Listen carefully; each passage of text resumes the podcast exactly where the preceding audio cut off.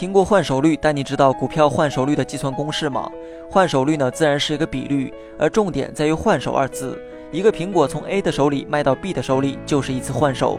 同样，一只股票从 A 的手里卖到 B 的手里，也是一次换手。换手率跟成交量密切相关。换手率的公式为当日成交量除以流通总股数，再乘上百分百。假设某只股的流通股数为一百只，当天共有十只股被交易，那么当天的换手率就是百分之十。换言之，所谓的换手率就是当天成交的股数占总流通股数的百分比。以上内容你学会了吗？